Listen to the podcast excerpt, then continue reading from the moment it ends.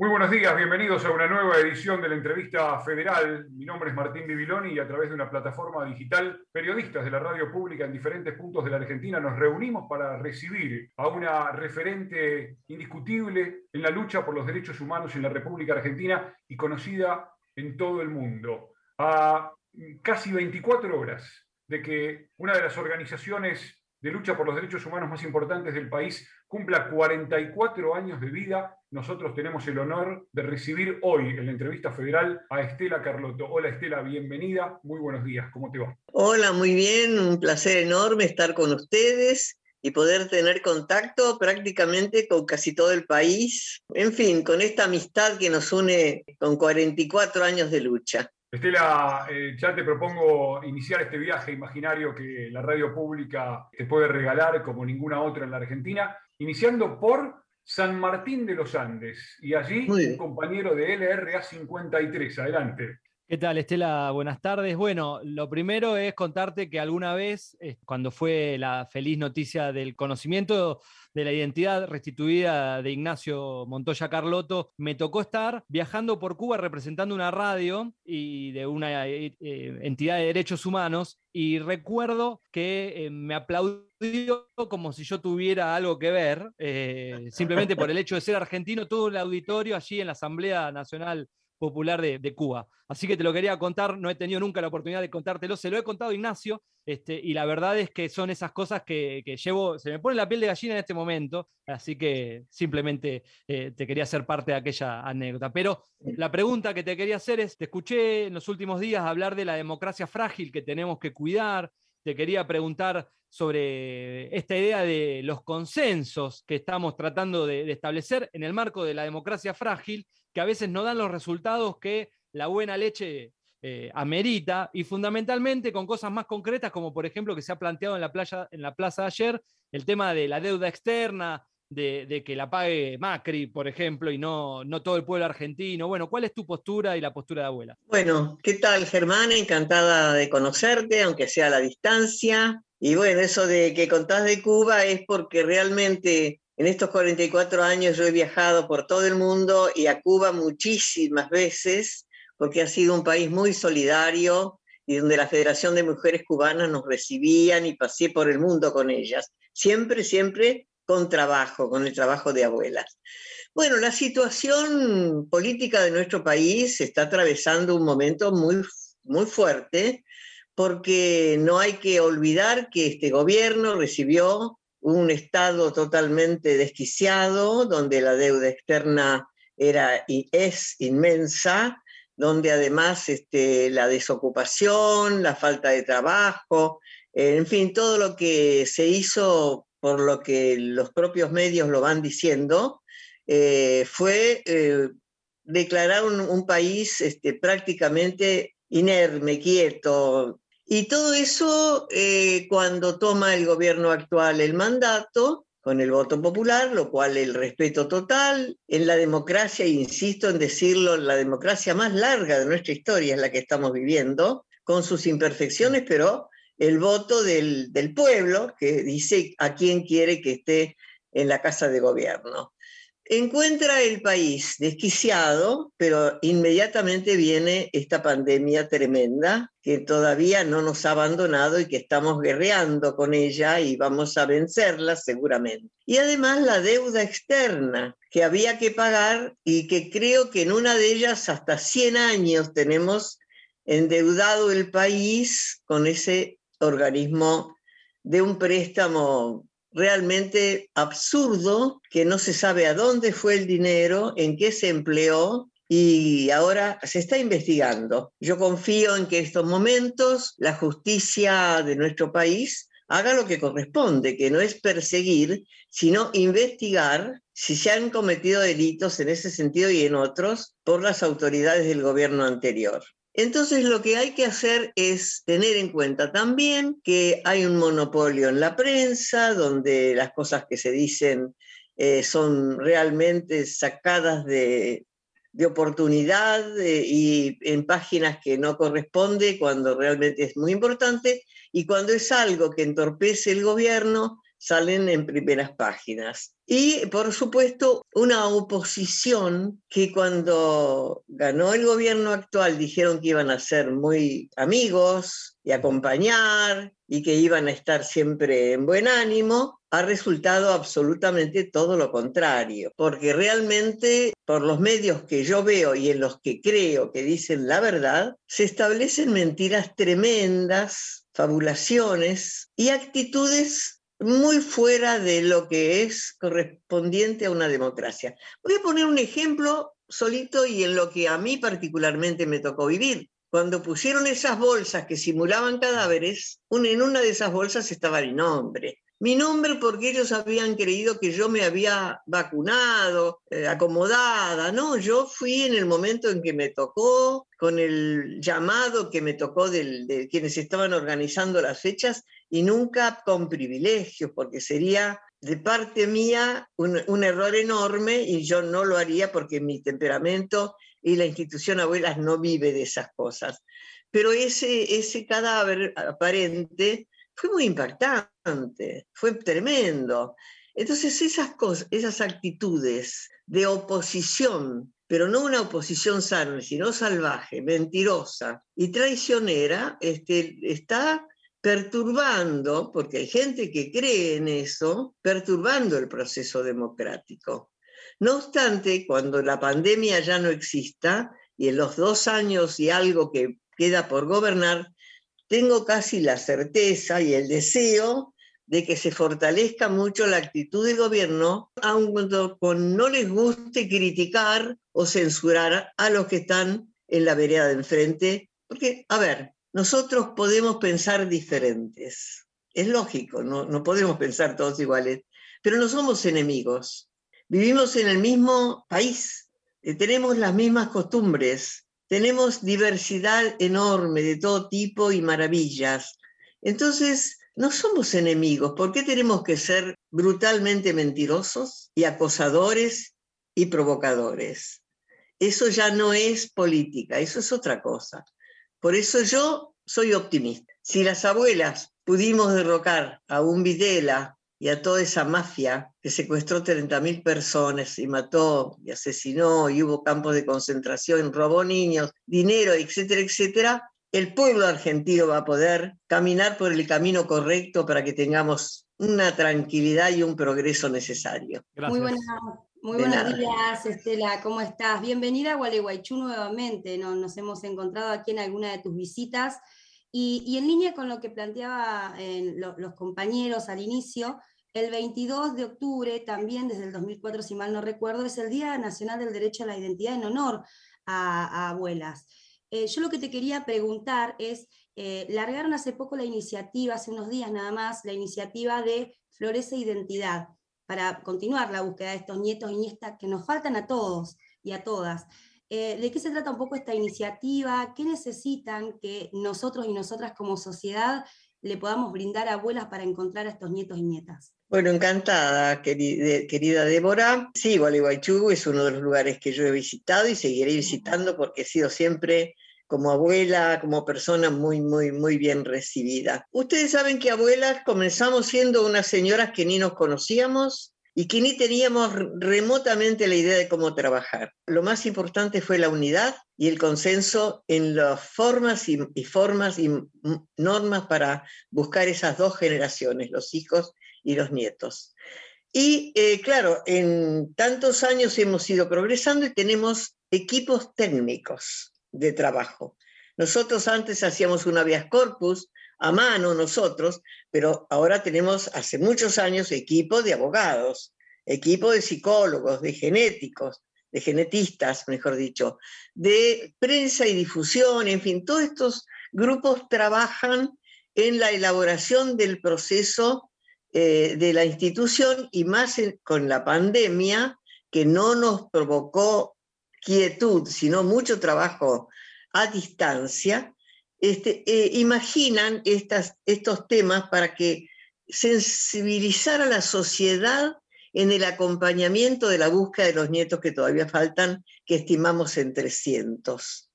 En esa tarjeta se hace referencia a que plantamos árboles, que fue un exitazo, no solamente en la Argentina, sino también en algunos países del mundo, donde también se plantaron y se hicieron lugares para esta, este, esta imaginaria presencia de la vida. Esos árboles han florecido, esas flores son producto de un trabajo, de una recreación de la naturaleza, pero también un simbolismo. Entonces, lo que con esta nueva gestión se propone es hacer flores, tomar una flor como parte de esta historia de el renacimiento y la continuidad de una búsqueda. Y esa flor, identificarla en un lugar que puede ser un medio de comunicación, una casa, una escuela, una iglesia, en fin, donde quieran, o en su propia casa, y mantenerla como un, un acompañamiento de fuerza, de decir que esa flor que veo o que puse significa que hay que seguir porque hay que buscar desaparecidos con vida, Nuestros nietos son desaparecidos vivos. Y por eso animar de una manera así, con cierta ternura, a trabajar y acompañar esta institución que con estos 44 años hemos dejado la vida, pero queriendo dejarla y deseando tener siempre la posibilidad mental de seguir trabajando. Y el día que no estemos, siguen, siguen nuestros nietos, los nietos encontrados, nuestros hijos, formando parte de la institución para buscar, aunque nosotros no estemos en este mundo, y siguiendo la lucha a nivel no solo nacional, sino también internacional. Nuestros nietos pueden estar viviendo acá o en la China o en cualquier lugar porque hoy se viaja con mucha facilidad y seguramente por trabajo, por estudio, por, por aventura, pueden estar por allí.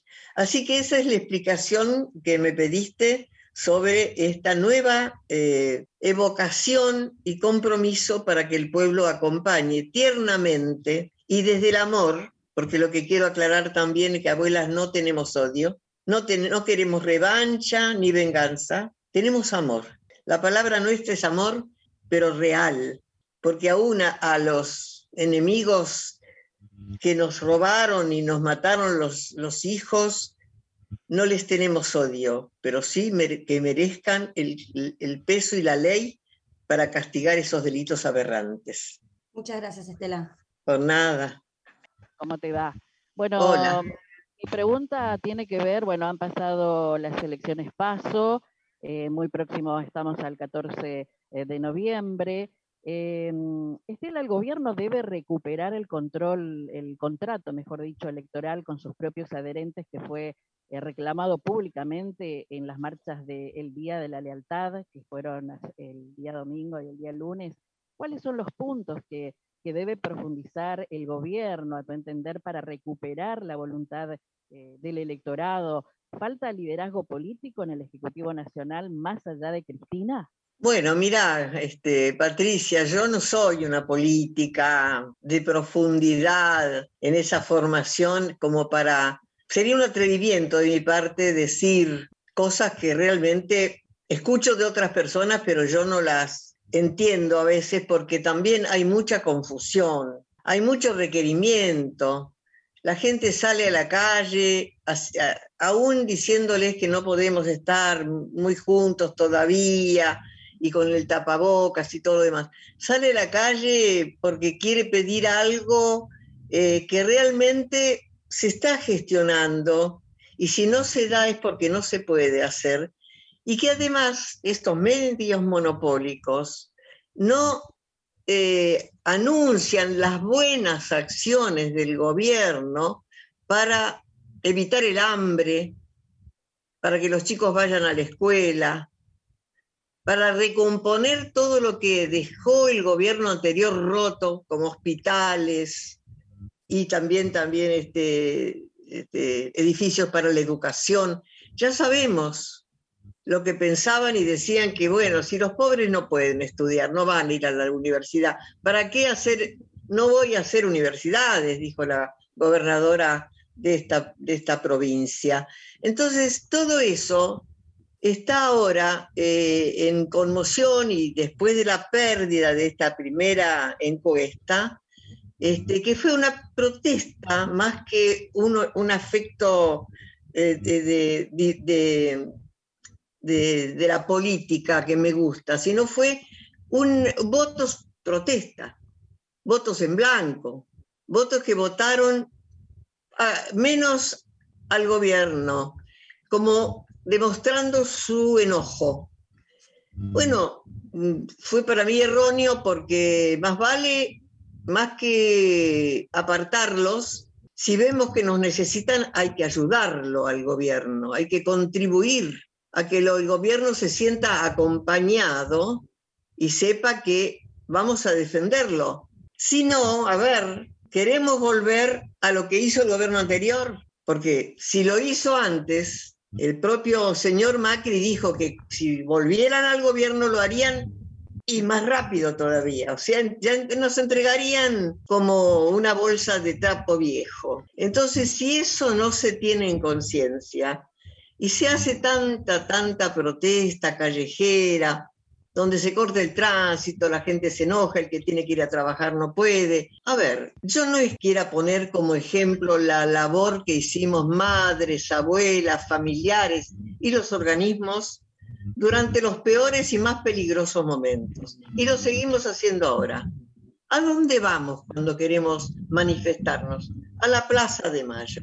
Único lugar para poder decirle al gobierno, nuestra palabra sin ofenderlo, porque fíjense que cuando podíamos haber hecho también, como han hecho ahora los enemigos de este gobierno, una horca colgando la figura de Cristina o de otra persona, nosotros nunca hicimos una horca colgando a Videla, porque eso no corresponde, porque eso no es, no es bueno, esa, esa cosa turbia. Y todo eso hace que la gente que no tiene trabajo, que come cuando puede, que los chicos no van a la escuela porque no tienen zapatillitas, esté enojada con este gobierno en vez de con el otro, porque quieren que ya, ya no se puede, no hay dinero, nos dejaron en la calle. Claro, eh, hay que buscar la forma pero la tenemos que hacer todos. El pueblo tiene que acompañar al gobierno con sus actitudes. No esperar todo, a ver qué van a hacer. No, ¿qué tenemos que hacer? Somos una sociedad completa del norte al sur y del este al oeste. O, o yo vengo de otro planeta. No. ¿Y por qué yo voy a decir, tendrían que? No, ¿Qué tenemos que hacer? O sea, estrechar los brazos. Por eso yo no soy política mm, preparada, una maestrita soy.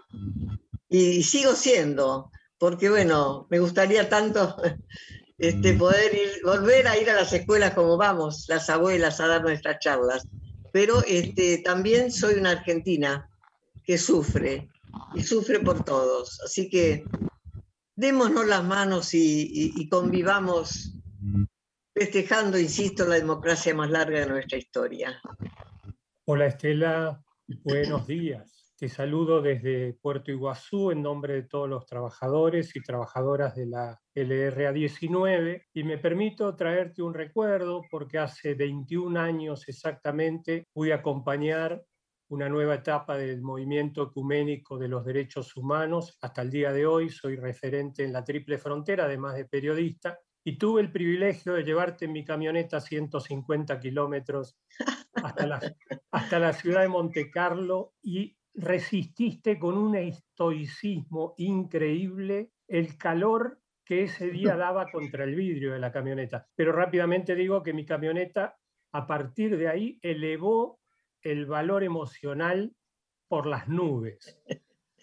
Era la única manera, era la única manera. Pero de alguna manera está implícito en lo que decías mi pregunta.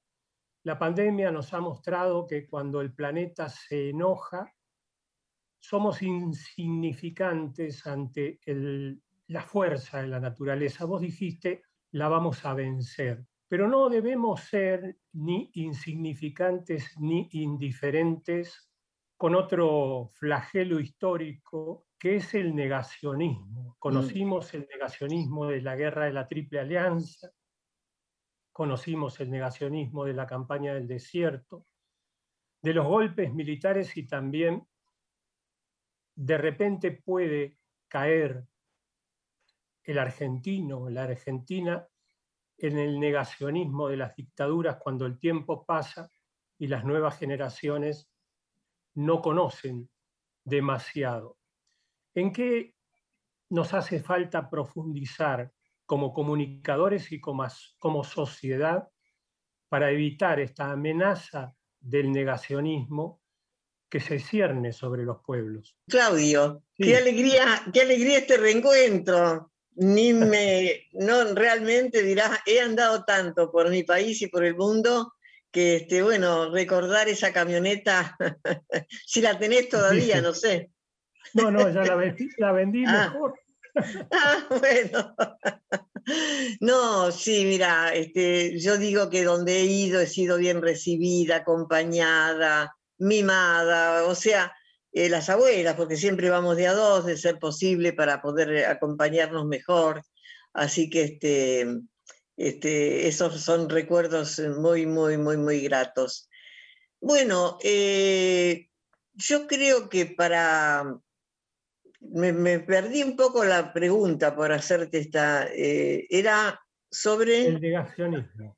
Ah, el negacionismo. Bueno, eso es una moda que está ahora de nuevo, porque también, no sé, parece que están olvidando a Hitler, a Mussolini, estarán olvidando a muchos este, eh, que eran dictadores y que han asesinado a Franco en España, porque todavía hay gente que los reivindica, los idolatra, y hay una tendencia a esa derecha irracional que eh, no me preocupa en los adultos, porque los adultos o lo han vivido y siguen siendo ignorantes de una realidad, si no me preocupan los jóvenes.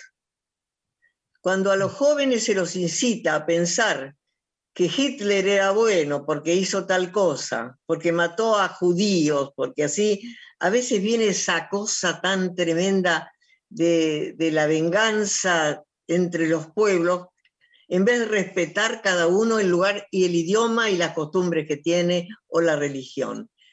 Me preocupan mucho los jóvenes, porque los jóvenes son, eh, están aprendiendo a vivir y todo lo que es así bravío, revolucionario, los engancha y pueden entrar, como lo está haciendo la señora Bullrich en nuestro país, llevando a los jóvenes por el lado peor, que es contagiándolos de sus miserables pensamientos. Entonces, en todo el mundo existe eso del negacionismo, de decir, bueno, lamentablemente hay gente que, yo no sé cómo lo dice cuando tiene una víctima en su familia, no eran 30.000. Mm. No eran, ahora es, no eran. Yo creo que eran más de 40.000, de 30.000 porque en algún discurso recuerdo que escuché algo de 45 mil contándolos, porque lo que hizo la dictadura cívico-militar fue feroz, todo en silencio. Hay padres que no han denunciado, porque por miedo o por, enojo con el hijo o la hija han dicho que se arregle, no me interesa, no me, a mí no me, pocos, pero los hubo, y no están contabilizados. No, se puede, pero la estimación es casi más dicha por los propios militares. El negacionismo de que los nietos existen, el negacionismo de que lo que hacemos los organismos de derechos humanos es una trampa, es una cosa, la desvalorizan, cuando en realidad lo que queremos es que no se repita la historia y que nunca más, ese nunca más famoso, sea una realidad en nuestro país y en el mundo entero. ¿Por qué viajamos por todo el mundo? Para contar lo que nos pasó y para enseñar a los pueblos a formar a la juventud en las escuelas, en las universidades, a la convivencia democrática. Pero siempre vienen estos negacionistas y donde reivindican a Franco, por ejemplo. Algunos se enojaron cuando lo sacaron del lugar donde tenía como un honroso ciudadano cuando era un asesino. Y los nietos, los nietos de, los asesinados por el franquismo, nos fueron a ver una vez cuando estábamos en Barcelona, dos abuelas, unos años atrás, unos cuantos años atrás, para preguntarnos qué podían hacer para encontrar los restos de sus abuelos. Les dimos un montón de consejos, le dijimos que hagan esto, aquello, aquello, dándole más o menos el ejemplo de nuestra actitud, y se constituyeron en un grupo formal, reconocido, y han exhumado cuerpos de sus abuelos a muchos de ellos. Quiere decir que hay que movilizar no para negar, sino para contar la historia verdadera completa y no engañar a los jóvenes y a los adolescentes de las escuelas cuando se les dice que las abuelas somos mentirosas, que somos engañadoras, que, que, no, ese nieto que dijeron que encontraron lo inventaron. Y el desprestigio a veces queda en esas personas y si no hay quien los esclarezca, quedan siempre con eso, creciendo y siendo adultos para un camino que no es el lógico, ¿no? Yo creo que la educación es muy importante. La lectura, la información. El periodismo tiene un rol muy importante en esto. El buen periodismo tendría que salir a refutar todo lo que se dice en contra, negando una realidad histórica. Gracias, Estela. Por nada. ¿Qué tal, Estela? Juan Ignacio Guarino de LRA 13, Radio Nacional Bahía Blanca. Eh, tuve la oportunidad de conocerte personalmente, de lejos, no, no pudimos charlar, pero vos viniste en 2011, eh, el año que empezaron los juicios por delitos de lesa humanidad en Bahía Blanca, que es mi ciudad, que como vos sabés es muy especial en ese sentido, en lo que hace derechos humanos. Eh, en estos 10 años ha cambiado mucho, tuvimos eh, siete juicios, vamos rumbo al octavo, que promete ser el más grande de la provincia por la cantidad de genocidas juzgados.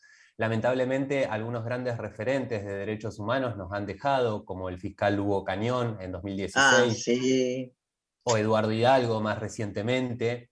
Eh, pero por suerte no está la garra de los organismos, de las y los hijos, compañeras como Anaí Junquera, como Alejandra Santucho, que, te cuento que participa semanalmente en nuestro programa con una columna que se llama Mejor hablar de ciertas cosas. Y, bueno, no esperamos al 24 de marzo para hablar de derechos humanos. También tienen un programa acá en la radio junto a eh, la red de Red por la Identidad. Bueno, también hay una senadora provincial acá en nuestra, en nuestra sección, que es Ayelén Durán, que viene de la Red por la Identidad. Entonces, en ese sentido, ha cambiado bastante esa bahía del silencio de la que hablaba Eduardo Hidalgo pero también, y me permito tomar el tema que, tocaba el colega que me precedía, el negacionismo, yo quiero hablar del negacionismo y el negacionismo que hay en Bahía Blanca, y no del negacionismo de quienes son nuestros oponentes políticos, eh, quienes están en la vereda de enfrente en lo partidario, sino de los propios. Porque yo te quería comentar que las autoridades del PJ local, Mario Simón, Hugo Álvarez,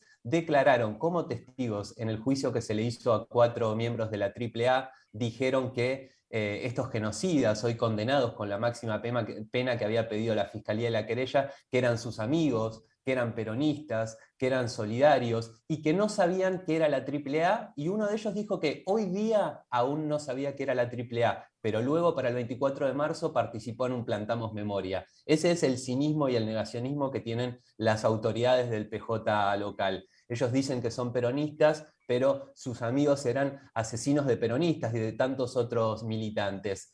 No hubo ninguna respuesta eh, pública de la política local, con la horrorosa excepción del concejal Walter Larrea, querellante también en juicios por delitos de lesa humanidad en representación de la APDH, y estos dos sujetos siguen en funciones. Entonces yo quería aprovechar esta oportunidad que tengo de, conversar con vos, con la sabiduría que tenés eh, después de tantos años de, lucha y con ese, ese carisma y esa presencia que tenés que es tan enternecedora y esto que vos remarcás siempre, ¿no? Trabajar desde el amor y siempre no pensando en el otro como un enemigo, sino un oponente. Pero ¿qué hacemos con el negacionismo de quienes se disfrazan, quienes dicen estar del lado del pueblo y en realidad ellos son amigos de genocidas, no les da vergüenza decirlo, a pesar de que luego no puedan mirar a, quienes verdaderamente son compañeros a los ojos, y, o, quizá un día como ayer, que acá también hubo una movilización por el Día de la Lealtad, no podían estar en la plaza por miedo a un escrache, pero siguen en mm. función.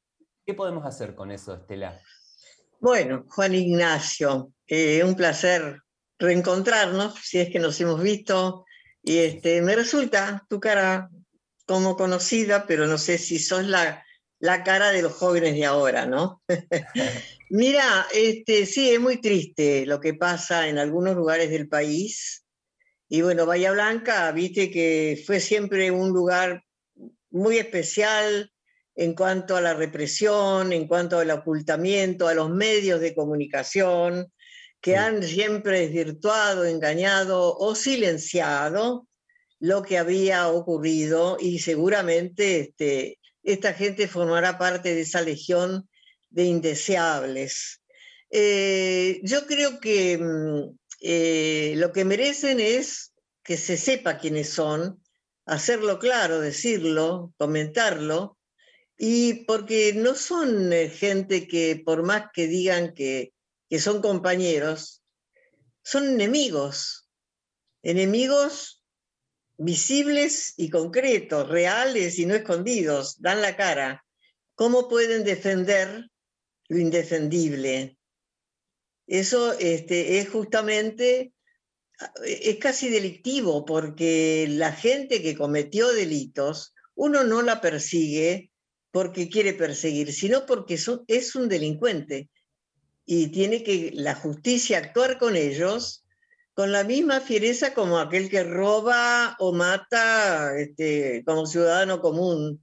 La historia de los desaparecidos en la Argentina ha, querido ser ocultada, ha querido ser desvirtuada. no son tantos y bueno, se lo merecían, por algo será famoso.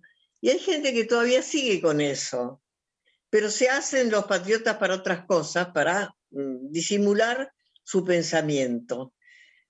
Lo mejor que se puede hacer es dejarlos solos, ignorarlos y dejarlos solos. No, acá no venís, no, acá no, acá no, no, no, no, no, dejarlos solos y que se cocinen en su propio, en su propio odio y negacionismo, porque formarán un grupo totalmente indeseable, pero expúlsenlos sin más daño que ese, porque si tienen familia, la mujer y los hijos no tienen la culpa.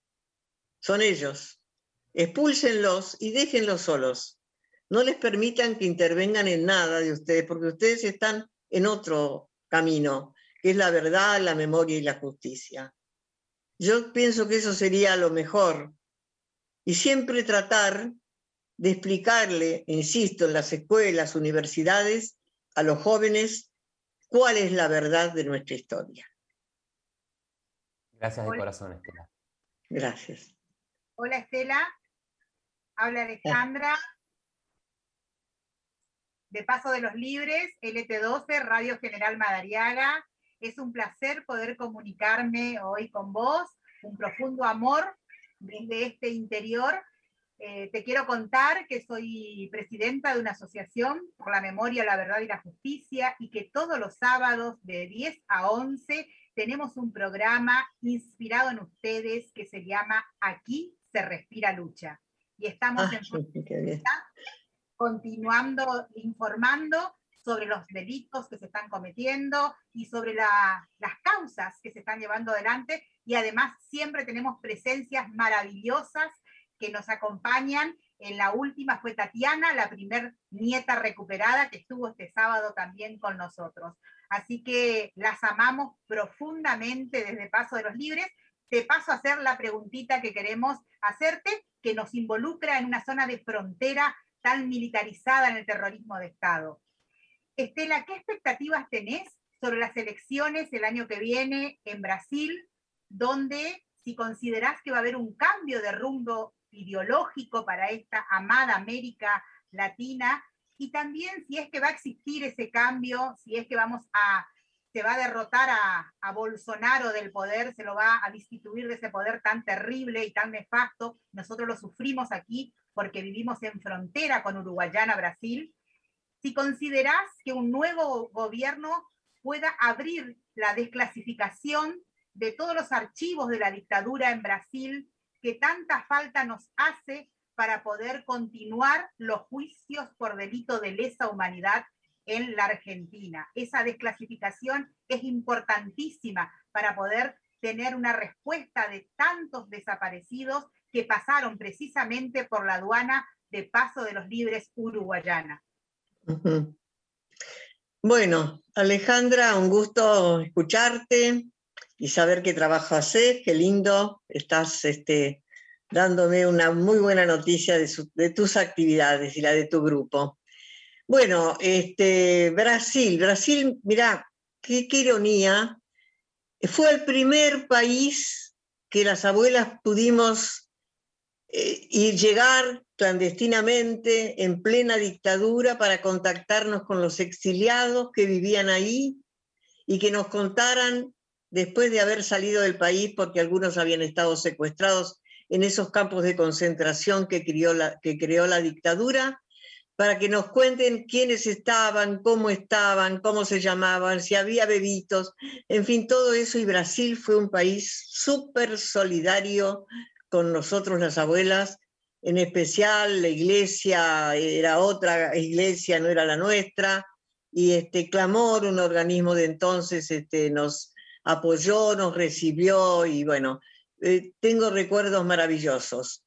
Y bueno, es un país enorme, riquísimo, pero llegó este, este personaje, Bolsonaro, que realmente cómo engañó y cómo capturó la, el deseo de la gente para ganar las elecciones, este, y después transformarse en un enemigo de su propio pueblo, porque es un hombre que persigue, molesta, este, lo que han hecho con Lula no tiene nombre, y si hay algo que me esperanza es que ya Lula fue eh, librado de esas condenas en las que sufrió la cárcel porque no era cierto, era todo mentira, y ya puede estar muy bien este, preparado para formar una nueva un nuevo eh, país si ganara las elecciones cuando eh, correspondiera. Lo que pasa es que este hombre, Bolsonaro, eh, es, es, lo que está pasando en el mundo, que estas voces tan, tan malas entran en cierta gente que los exalta y entonces hasta dan la vida para defender lo indefendible. Es un hombre, malísima persona, eh, no quiere, ni, yo creo que ni a él mismo se quiere, porque desprecia la vida, que no me vacuno, que la vacuna, que, y que no se vacunen y que bueno, el que se tenga que morir, que se muera, que ya lo dijo también el expresidente acá en nuestro país, este, Macri, el que se tenga que morir, que se muera, qué fácil era resolver algo tan dramático el país este, es un país tan rico y tan generoso, eh, con tantas eh, formas de vida de las que hemos podido conocer en nuestros viajes, porque no íbamos de vacaciones, pero nos contactábamos con gente que trabajaba por los derechos humanos. Se ha hecho mucho, tienen ellos también un Nunca Más, todos unos libros de sus propias dictaduras, Falta todavía la verdad para las dictaduras de ellos, porque todavía no se ha conseguido esclarecer totalmente. Y bueno, y hay muchas eh, deudas que este gobierno Bolsonaro no las va a rendir y todo lo contrario va a ser lo posible para que lo reelijan engañando, engañando a la gente. son eh, este, seriales, mm, digamos, mentirosos seriales, ¿no? De, una forma tan torpe que parece que hay cierta gente que le encanta. Ahora, eh, hay muchos problemas en ese país también de delincuencia, de, droga. Es, una, una, pena porque gente muy buena, eh, nosotros hemos tenido contacto con Lula, por supuesto, con Dilma y, toda la gente que ha venido a la Argentina a, recibir nuestros abrazos. Así que no tengo yo una receta, ni mucho menos. No me imagino qué estrategia va a sacar este hombre cuando vengan las elecciones allí para interferir porque es capaz de levantar eh, un ejército y declarar una guerra civil sin asco. Porque total que le importa la vida de los demás. Él seguro que no va a ir al frente. Mandará a otra gente, ¿no? Son cobardes, son gente que miserables, realmente. Así que el deseo, nuestro deseo es que termine su mandato y que gane Lula.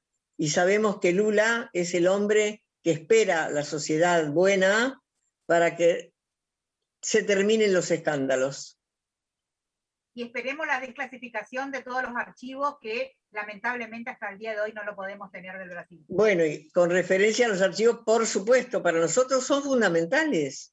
Esos archivos declaran la verdad, sabríamos muchas cosas más que las que estamos buscando y no sabemos este, qué, respuestas encontrar. Archivos nosotros estamos desclasificando los de Estados Unidos, que nos mandan a cuenta gotas, pero los mandan y a veces borrado, pero estamos tratando siempre de tener la información de lo que también allá se ha guardado. Incluso yo en los viajes que he ido a Estados Unidos he estado este, hasta en, lugares que no, no, pensaba nunca pisar, ¿no? Como el ¿cómo se, dónde, el, Pentágono. Entré al Pentágono. El día que entré al Pentágono, digo, ¿dónde, ¿dónde estoy viniendo? Dios mío, esto es una ciudad subterránea. Y para hablar con gente que le entraba por acá y le salía por acá, lo que yo iba a decir.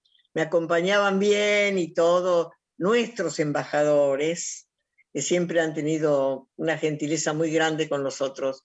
Pero después el resultado nunca era para que nos dieran los informes habría que, había que resistir con las embajadas, etc. Pero bueno, es una lucha que hay que continuarla. ¿eh?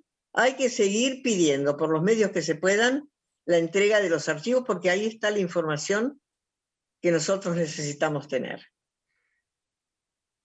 Gracias Alejandra en Paso de los Libres. Estamos en la entrevista federal, estamos conversando con Estela de Carlotto, que contaba que había entrado al Pentágono, digo, qué lindo, ¿no? Haber podido salir con las manos cargadas de cajas con papeles, Estela, en aquella, en aquella visita a, ese lugar subterráneo que, seguramente debe tener tanta información que, también le vendría abuela hacia todos los argentinos, ¿no? Sí, sí. Sin duda.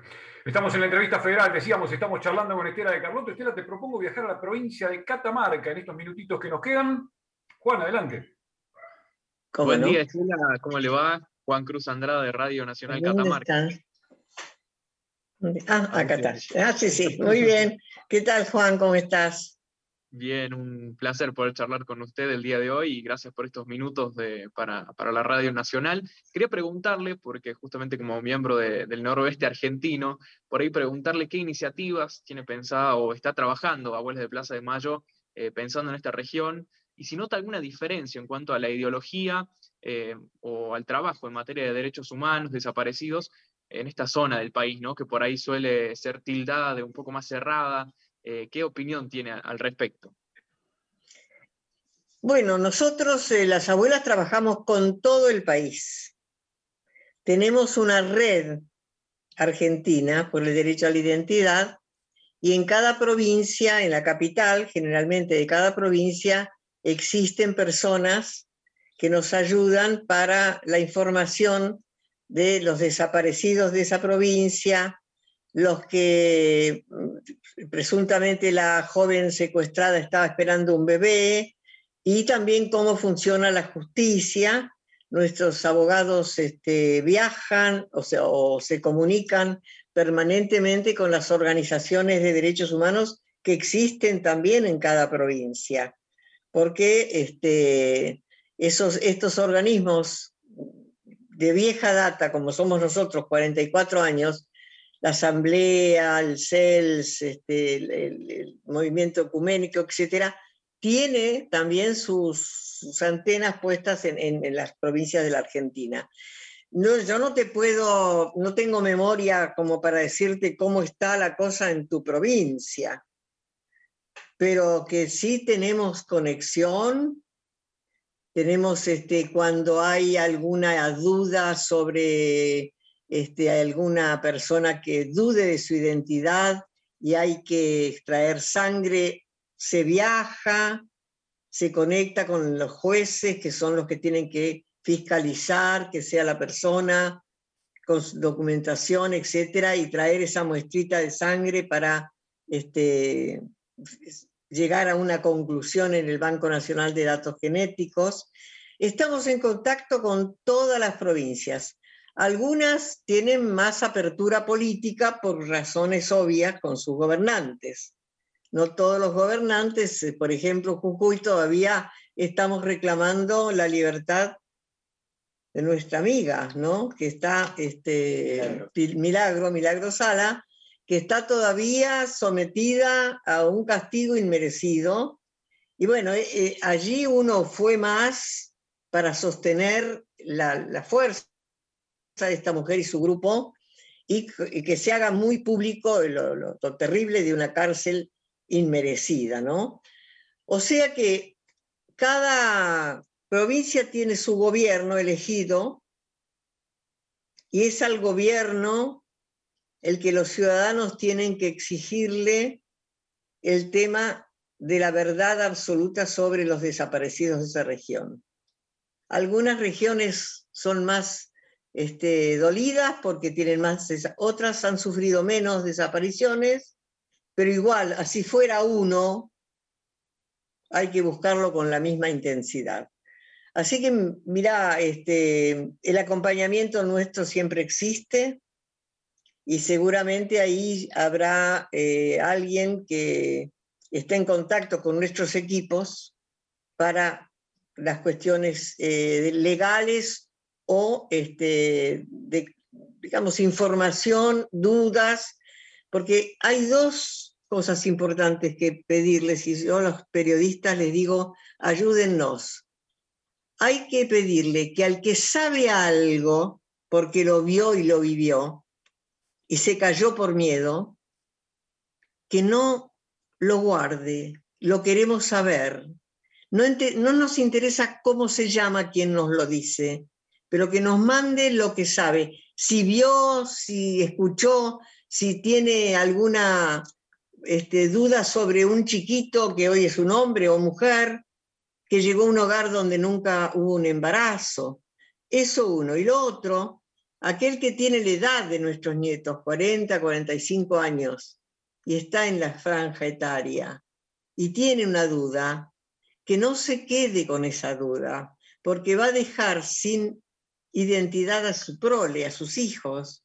Y eso, por más que lo quiero ocultar, en algún momento explota y quizá en cuántas generaciones, porque parece y dicen, y hemos escuchado a las abuelas, que pasan a veces muchas generaciones que no tuvieron la identidad por razones bélicas, vamos a suponer, pero que la llevaban en, su propia conciencia hasta que supieron que no eran quienes decían ser, sino tenían otro nombre que se lo pusieron, porque bueno, quedó solo, abandonado. La historia del mundo es tremenda y guerras y estas cosas tristes hay en todo el mundo.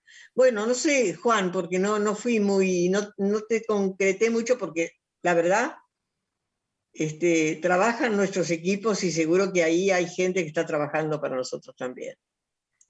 Muchas gracias, Estela. No, sí, la idea era eh, pensar ¿no? cómo se trabajaba por ahí con el interior o zonas de otro país, pero no, sí, me, respondió la pregunta, así que muchas gracias. Bueno, pues quedan, compañeros, interrumpo un segundito porque, bueno, quedan todavía tres preguntas, pero nos quedan muy pocos minutos, así que les voy a pedir este, a, Mendoza, luego al Bolsón, este, que, sean rapiditos. Entra San Juan también. Vamos ahora a Mendoza, Emiliano. Hola Estela, buenas tardes. Acá Emiliano Jackie Rosell desde LRA 6 Mendoza. Bueno, es un placer, significa muchísimo para nosotros poder compartir esta conversación con vos eh, sobre todo desde el programa de derechos humanos presente con memoria, del cual participo. Bueno, nosotros hacemos este programa por iniciativa de una serie de personas que trabajamos desde los derechos humanos en el campo educativo, siempre en articulación con los organismos de derechos humanos de la provincia de Mendoza. En concreto, nuestra pregunta es, ¿cómo están, nos, interesa saber cómo está pensando Abuela Soy la intervención en, en educación, si cuentan con programas o proyectos eh, de intervención en el sistema educativo en diferentes niveles y también si nos pueden compartir eh, qué criterios, enfoques, estrategias, recomendaciones generales están trabajando para eh, incidir en la educación, en el sistema educativo. Bueno, Emiliano, un gusto conocerte. Sí, nosotros la educación era fundamental. Hemos tenido injerencia en todos los gobiernos constitucionales que hemos tenido en el Ministerio de Educación para implementar este, todo lo que sea para el interior del país, eh, las, historias eh, contadas, relatadas, este, hechas, es decir, que han recibido también no solamente la parte de libros y, informaciones, sino también este, dibujos y presentaciones de, visual, visual, ¿no? Donde realmente han recorrido el país y han estado en cada provincia este, mostrando una realidad del caso de los nietos, sobre todo, ¿no? Eh, con el Ministerio de Educación siempre hemos trabajado. Ahora eh, trabajábamos con este, el, joven que, bueno, ya fue delegado, y, relegado no, sino cambiado y han puesto un nuevo ministro con el que pensamos hablar prontamente, que ya lo conocemos también, y tenemos gente dentro del Ministerio de Educación que trabaja para nosotros.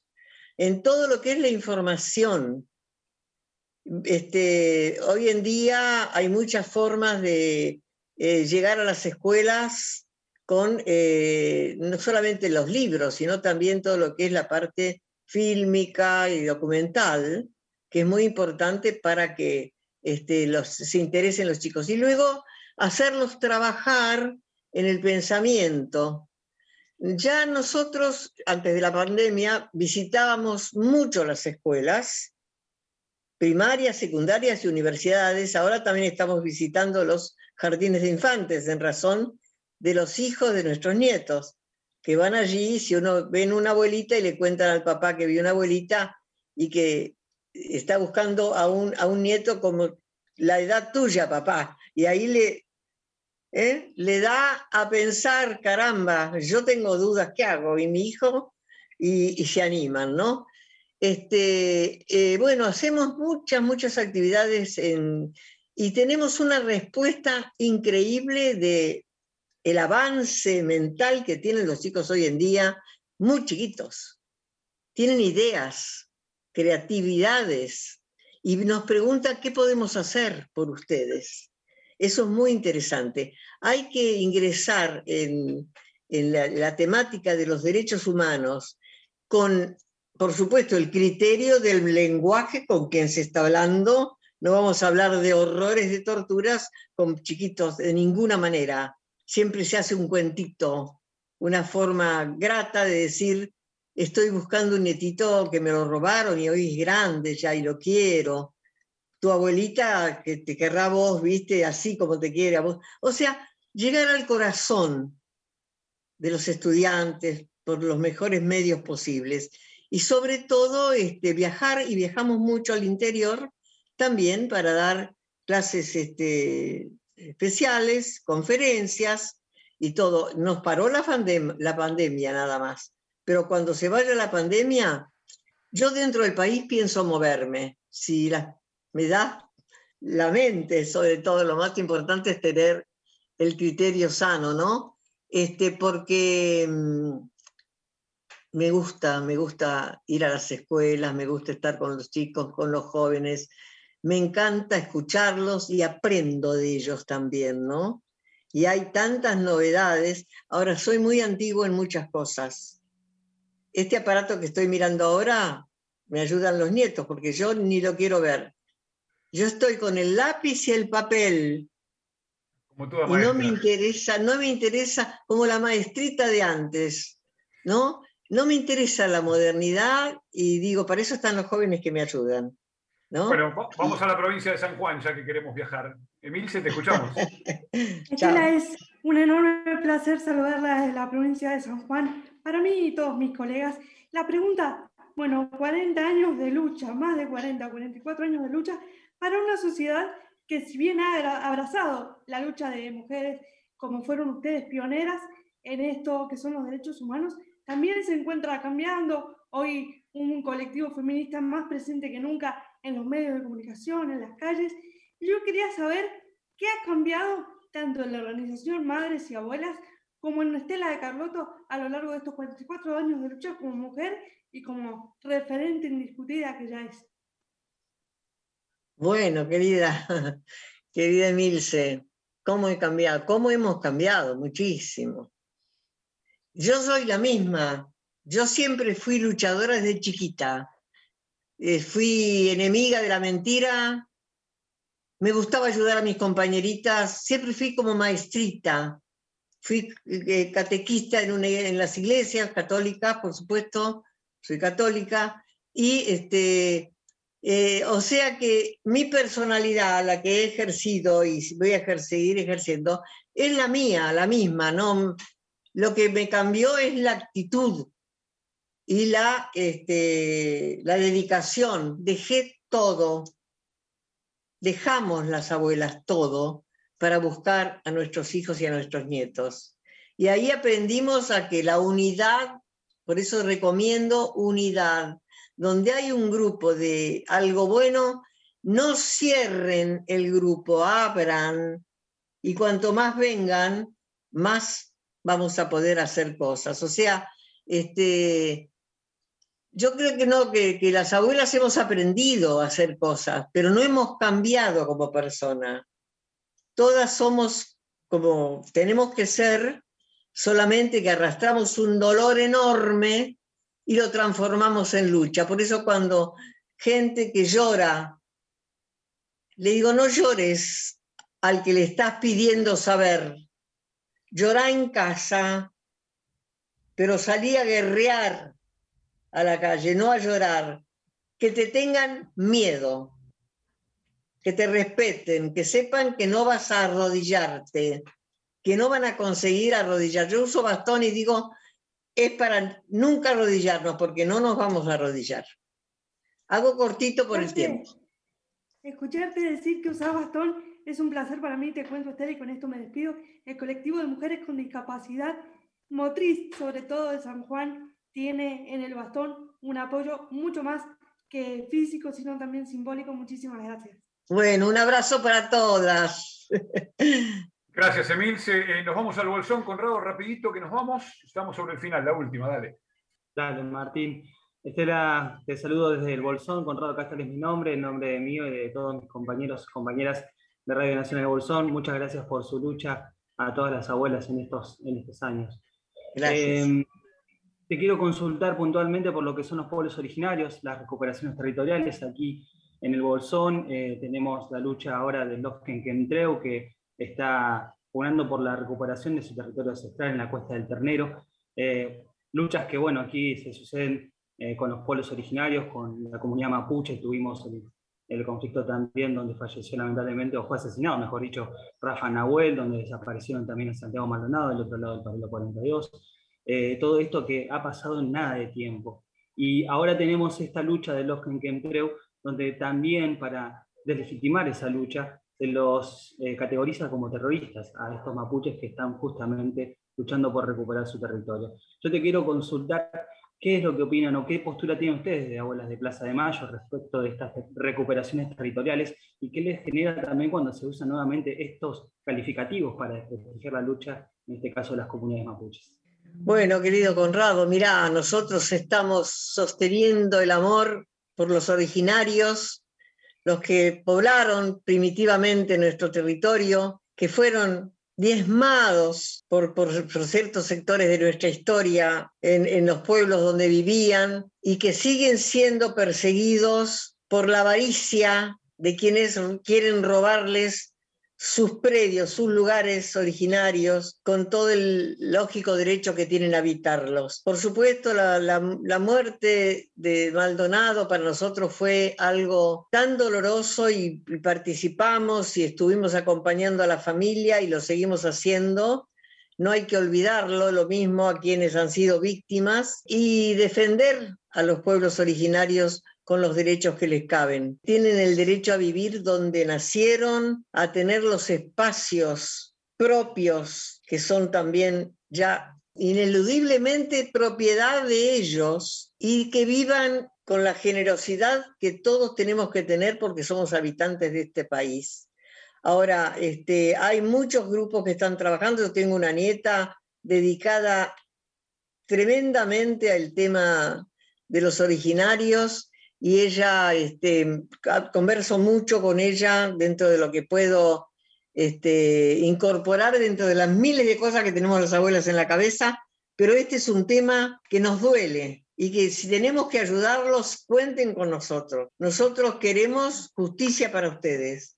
Ustedes son más valiosos porque fueron los primeros que poblaron y con sacrificio levantaron el país. Y después, como vinieron los sabios que empezaron a robarles lo propio, se tuvieron que defender. Y después los llaman terroristas. ¿Quiénes son los terroristas? Los que roban, no los que reclaman lo propio. Así que te deseo lo mejor. Contá con nosotros que estamos eh, con ustedes y mi familia también, por eso te nombré a mi nieta, lo cual también incentivaron en la juventud mucha, mucha necesidad de apoyo para ustedes. Cuéntense, cuéntenos, porque no están solos. Estela, gracias por este rato enorme con la radio pública y con los periodistas que hacemos Radio Nacional a lo largo y ancho del país. Gracias por tus palabras, gracias por tus ideas este, y un, eh, un gran aniversario 44 de las abuelas en el día de mañana. Muchísimas gracias y un abrazo enorme